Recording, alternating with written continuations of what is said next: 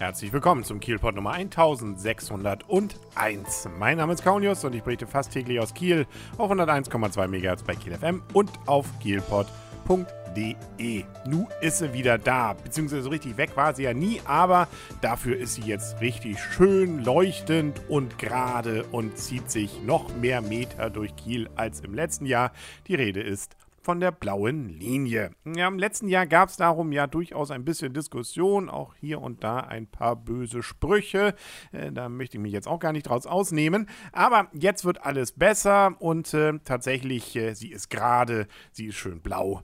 Und sie ist, was ich gerade eben schon sagte, deutlich länger geworden. Sie verbindet, vielleicht der eine oder andere weiß immer noch nicht, worum es geht mit der blauen Linie, äh, nämlich äh, die verschiedenen Terminals, die wir in Kiel haben, sprich Ostseekai, Schwedenkai und Norwegenkai, äh, miteinander, beziehungsweise dann auch wiederum mit der Innenstadt, damit die Bürger, die dann hier zum Beispiel zu Kreuzfahrten fahren, vom Bahnhof aus oder wie auch immer, nicht auf die blöde Idee kommen, nur so am Wasser längs zu laufen, am Wall, wo äh, zwar vielleicht ein schöner Blick aufs Wasser ist, aber keine richtigen tollen Geschäfte, sondern durch die Innenstadt gelotst werden. Die Versuche vom letzten Jahr seien wohl auch sehr hoffnungsfroh gewesen. Äh, deswegen hat man sich eben auch entschieden, wieder das Geld in die Hand zu nehmen.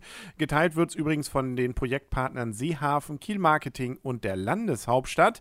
Ähm, und äh, insbesondere hat man, glaube ich, auch so im Blick die Leute, die normalerweise dann äh, zum Beispiel am Kreuzfahrtterminal nutzlos rumwarten, dass man irgendwie aufs Schiff kommt, weil sie alle Angst Angst haben, nicht in die Stadt zu gehen, weil sie nicht wissen, ob sie wieder zurückfinden, ihnen hier eben eine Hilfestellung geben können. Ähm, die brauchen ja nur der blauen Linie dann folgen und wieder zurückgehen, schon sind sie wieder am Schiff. Und damit dann auch das richtige Schiff getroffen wird, wird es dann auch diesmal noch ein paar Piktogramme dazu geben, die dann signalisieren, wo geht was denn jetzt wirklich hin, äh, ja, und was es vielleicht sogar noch so äh, dort in der Gegend zu entdecken gibt. Äh, wobei entdecken ist wohl jetzt nicht ganz die große Aufgabe dieser blauen Linie.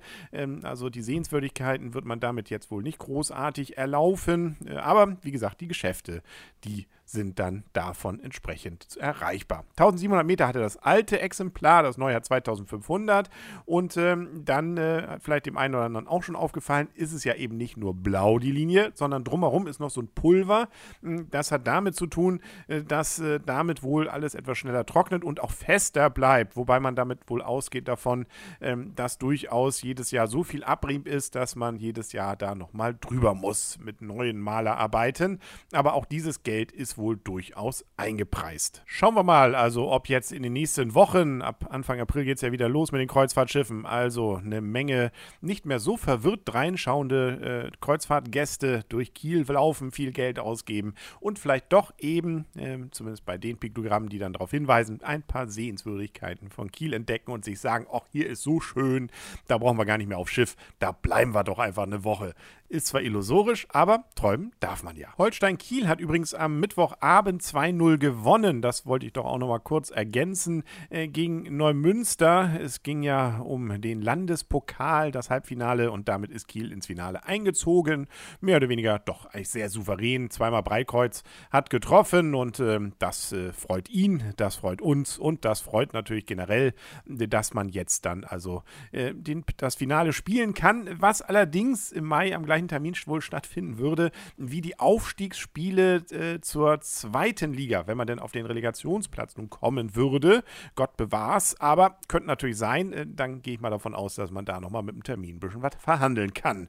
Hm, aber wie gesagt, Finale ist ja auch schon mal schön und wichtig ist das ja vor allem, wenn Holstein nicht mindestens Vierter wird der dritten Liga, hm, dann würden sie darüber dann ja den entsprechenden Weg in den DFB-Pokal bekommen, wenn sie dann Landespokalsieger wieder werden. Und dann blicken wir nochmal ganz kurz aufs kommende Wochenende. Da ist ja nicht nur am Sonntag wieder Kieler Tatort. Die Kinder aus Garden heißt die Folge. Sind wir doch mal gespannt, was es dort zu sehen gibt von Kiel. Und ähm, am Sonntag ist nämlich noch was anderes. Da kann man sich nämlich sportlich betätigen. Da gibt es nämlich den 28. Kieler Hochbrückenlauf des LG Albatros äh, mit 1400 Läufern. Der Start ist um 9.45 Uhr auf dem Sportplatz des Ernst-Barlach-Gymnasiums in Projensdorf und dann für die Strecke eben über die Kanalbrücken Levensau und Holtenau und dann zurück nach Projensdorf, wobei man zum Beispiel auch noch Neuwittenbeck dann streifen wird. Man läuft zwar grundsätzlich auf Geh- und Radwegen, aber es gibt eben doch immer wieder Stellen, wo nochmal die Fahrbahn wohl genutzt werden muss, überquert werden muss. Deswegen sollte man unbedingt